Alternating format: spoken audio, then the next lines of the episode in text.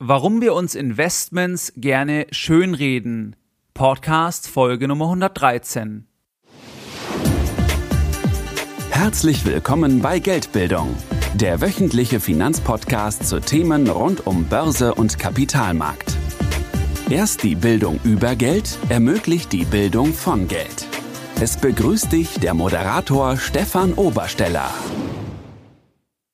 Herzlich willkommen bei Geldbildung. Schön, dass du wieder dabei bist. Bevor wir direkt in die heutige Folge einsteigen, hätte ich eine kleine Bitte an dich. Wenn dir mein Podcast, wenn dir Geldbildung.de gefällt, wenn du nützliche Informationen aus diesem Format ziehen kannst, dann würde ich mich über eine 5-Sterne-Rezension bei iTunes freuen. Diese Rezensionen stellen sicher, dass der Podcast für dich weiterhin kostenfrei bleibt dass ich weiterhin etwa ein bis zwei Podcast-Folgen pro Woche für dich veröffentliche. Und die Rezensionen helfen mir auch im Ranking nach oben zu kommen und dementsprechend noch mehr Menschen mit kostenfreier Geldbildung zu erreichen. Wenn du meinen Podcast bereits abonniert hast, dann kannst du mir am einfachsten eine Rezension abgeben, indem du auf Suchen klickst, dann Geldbildung eingibst und dann müsste mein Podcast erscheinen und ebenfalls ein Reiter mit der Bezeichnung Rezension und genau dort kannst du dann eine kurze Bewertung abgeben. Jeden Sonntag gibt es noch mehr kostenfreie Geldbildung per E-Mail in dein Postfach. Dieser wöchentliche Newsletter, den versende ich seit Monaten, immer am Sonntag. Und dort weise ich dich auf aktuelle Dinge hin, gebe dir teilweise noch mehr Informationen, noch mehr kostenfreie Geldbildung eben per E-Mail. Und das Ganze ist für dich völlig kostenfrei und unverbindlich. Und du kannst dich eben auf geldbildung.de direkt auf der Startseite für diesen Newsletter eintragen und erhältst als Dankeschön für deine Eintragung einen Link zu einem 50-minütigen Video, wo es eben nochmal um die Grundlagen der Geldbildung geht. In dieser heutigen Podcast-Folge Nummer 113 möchte ich mit dir darüber sprechen, warum wir uns Investments sehr, sehr gerne schönreden. Die Podcast-Folge ist folgendermaßen aufgebaut. Im ersten Teil sprechen wir darüber, was ich eigentlich damit meine. Dann werde ich dir einige Praxisbeispiele nennen, einmal außerhalb der Welt der Finanzen, wenn es um das Investment Lebenszeit geht und dann eben innerhalb der Welt der Finanzen, wenn es um das Investment Geld geht. Und im dritten Teil werden wir uns einige Gedanken anschauen oder Hinweise, wie du eben genau diesen Fehler vermeiden kannst. Lass uns direkt loslegen. Was meine ich jetzt mit der Aussage oder mit dem Titel der Podcast-Folge, warum wir uns Investments gerne schönreden? Damit meine ich, dass je größer eine Entscheidung ist, desto mehr suchen wir nach der Entscheidung, nach Bestätigungen, dass eben genau die Entscheidung richtig war. Und auf Englisch nennt man das Confirmation Bias oder eben übersetzt Bestätigungsfehler. An der Stelle möchte ich dir ein Buch empfehlen, und zwar Die Kunst des klaren Denkens von Rolf Dobelli. Und er schreibt eben genau zu diesem Phänomen, dass wir eben nur noch das sehen wollen, was einfach unsere alte Entscheidung bestätigt. Er schreibt dazu Folgendes. Der Confirmation Bias ist der Vater aller Denkfehler, die Tendenz, neue Informationen so zu interpretieren, dass sie mit unseren bestehenden Theorien, Weltanschauungen und Überzeugungen kompatibel sind. Und das heißt ja nichts anderes, als dass, wenn wir uns zum Beispiel entscheiden, eine Wohnung in einem bestimmten Viertel zu kaufen, dass wir dann nur noch nach Informationen suchen, die eben genau das bestätigen. Das war das richtige Viertel, die Wohnung ist super geschnitten, die Nachbarn sind super, Immobilien sind allgemein super jetzt zu kaufen, der Kredit war super günstig, genau diese Themen, also alles, was die Entscheidung bestätigt. Warren Buffett sagt zu diesem Fehler Folgendes. Was die Menschen am besten können, ist, neue Informationen so zu filtern, dass bestehende Auffassungen intakt bleiben. Das heißt ja nichts anderes, als dass eben unser altes Weltbild, unsere alten Weltanschauungen eben intakt bleiben können. Und ich glaube, je unveränderbarer eine Entscheidung ist, desto eher suchen wir eben nach diesen Bestätigungen, weil wir ja gar nicht mehr raus können. Wenn wir also eine Immobilienfinanzierung unterschreiben, dann kommen wir ja da nicht mehr so schnell raus. Das heißt, wir müssen geradezu nach Bestätigungen suchen, die eben uns bestätigen, dass das die beste Entscheidung unseres Lebens war. das ist im Übrigen auch der Grund, warum wir in der Regel nur mit Leuten in unserem Umfeld zu tun haben, die ähnlich sind wie wir, die ähnliche Werte haben, die ähnliche Anschauungen haben, die ähnliche Dinge in ihrem Leben machen, also die einfach auch von der Sozialstruktur ähnlich sind wie wir, damit wir uns eben nicht rechtfertigen müssen und damit eben unsere Weltanschauung konstant immer und immer wieder bestätigt wird. Das Ganze wäre ansonsten ja auch zu anstrengend, wenn wir uns permanent hinterfragen müssten.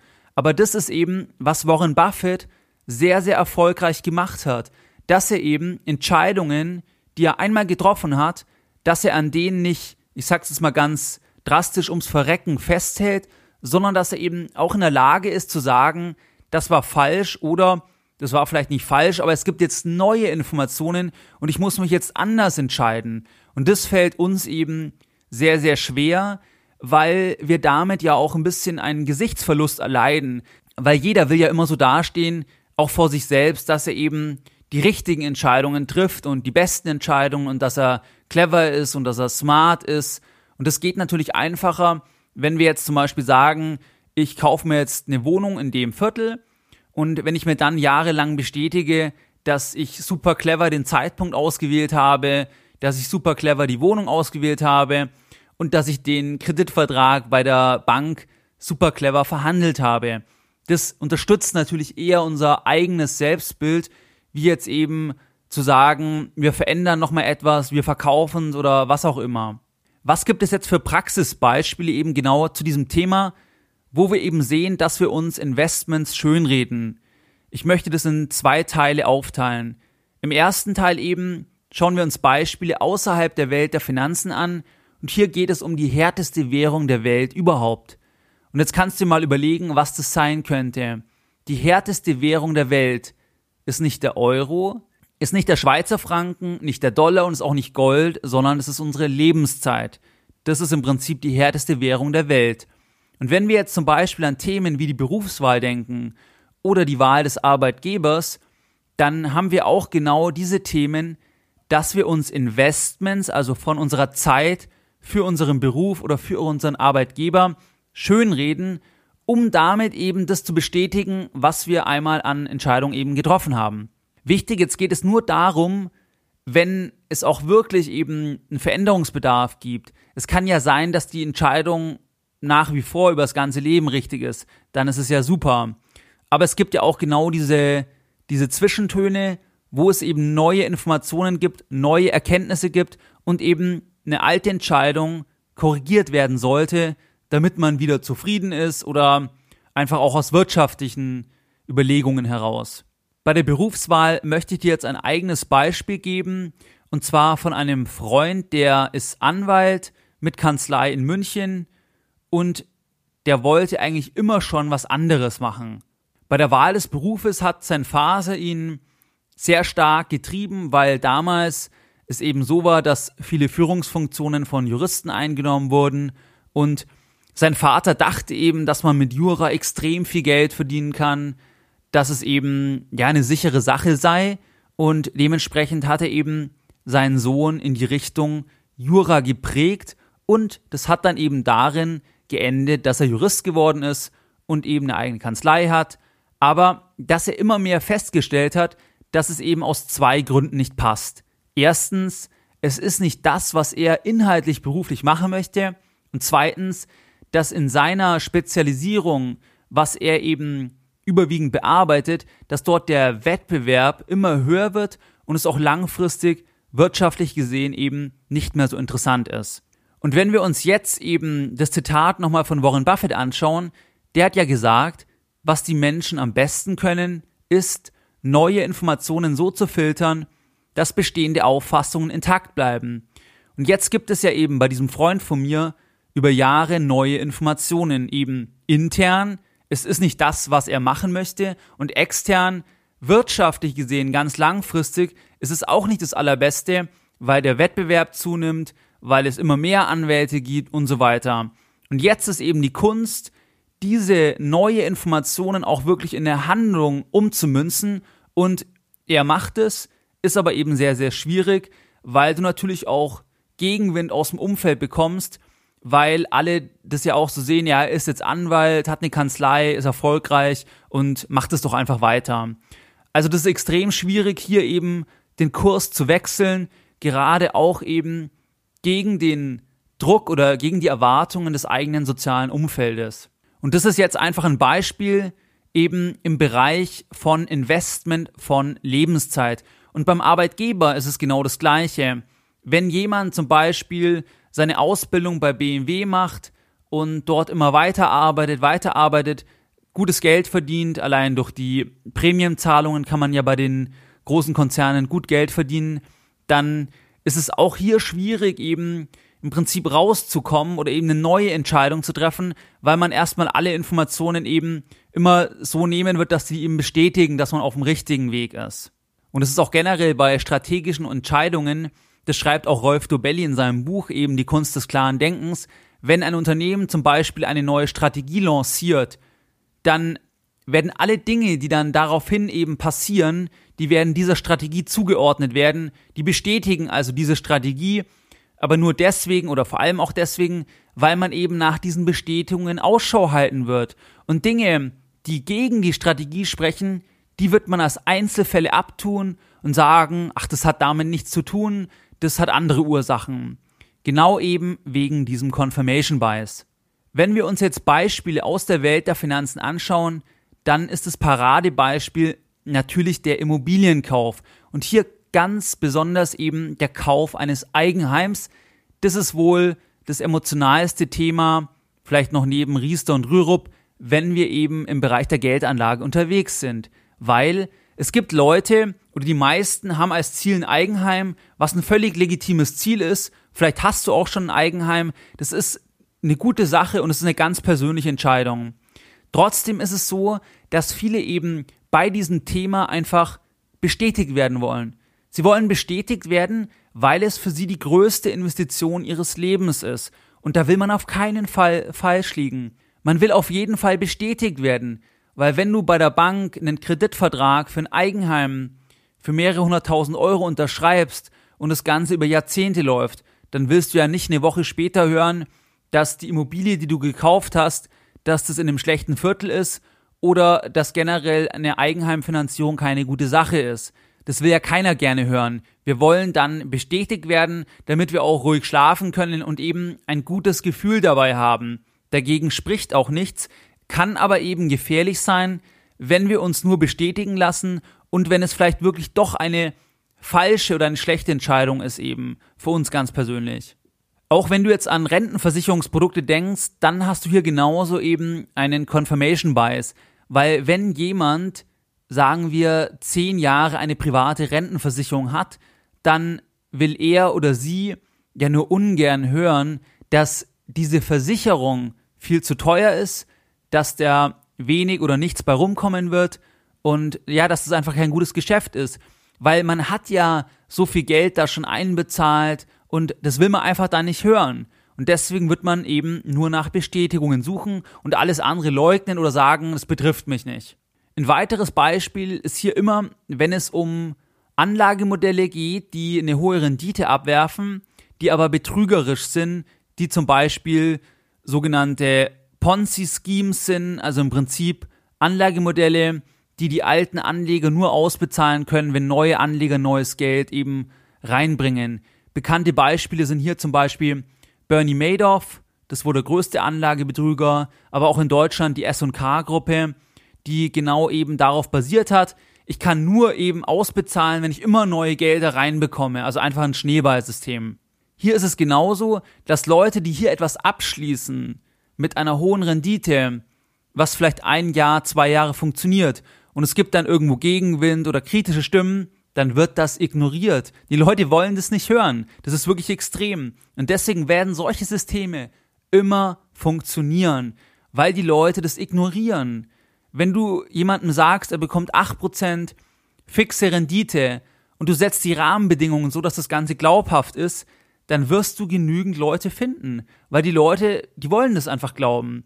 Und wenn sie es dann gemacht haben, dann sind sie voll im Confirmation Bias und wollen eben sich nur noch bestätigt sehen und blenden alle Risiken aus.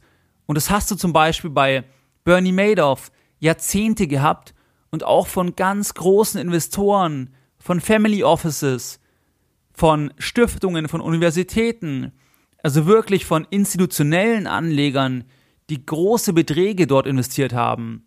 Bernie Madoff, vielleicht noch für dich zum Hintergrund, wenn du ihn nicht kennst, das war der größte Anlagebetrüger weltweit, glaube ich, auf jeden Fall der größte Anlagebetrüger in den USA. Also es geht hier wirklich um einen Schaden in der Höhe von zweistelligen Milliardenbeträgen, die er veruntreut hat. Und er war eben in der Wall Street sehr, sehr angesehen und hat dann eigentlich mit einer Vermögensverwaltung angefangen, Gelder reingenommen und sein Markenzeichen war, dass er immer eine fixe Rendite verdient hat. Die war immer positiv, egal ob der Markt raufgegangen ist, runtergegangen ist oder seitwärts gegangen ist. Das heißt, er hat immer eine Rendite zwischen, sagen wir, 8 und 12 Prozent erzielt. Und das über Jahrzehnte. Die, die ihm Geld gegeben haben, die haben voll daran geglaubt und es waren nicht wenige, das waren Profi-Anleger, Leute, deren Job es ist, Geld zu verwalten.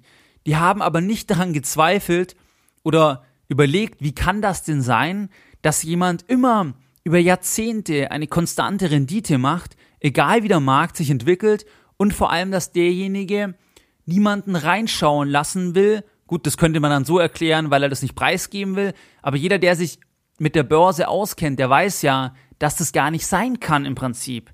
Das kann nicht sein, dass du immer 10% erzielst über Jahrzehnte, ohne irgendeine Schwankung. Das geht nicht.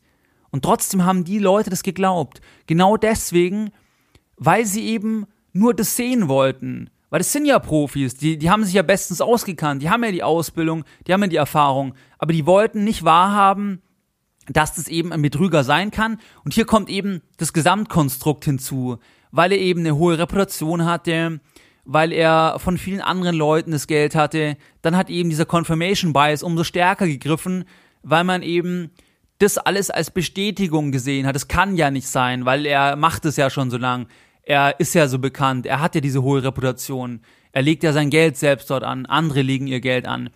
Und man hat deswegen eben alle Warnzeichen ausgeblendet. Und das ist ganz typisch eben für diese Anlage-Betrügermodelle, sag ich mal, dass die Leute eben dann einfach die Wahrheit gar nicht wahrhaben wollen. Und selbst wenn es Leute zu ihnen sagen würden, die wollen das nicht glauben, weil sie das nicht sehen wollen. Und das ist eben genau dieser Anlagefehler. Wenn wir jetzt zum dritten Teil kommen, was kannst du dort machen oder wie kannst du eben versuchen im Prinzip, dass du dir eben Investments nicht schönredest.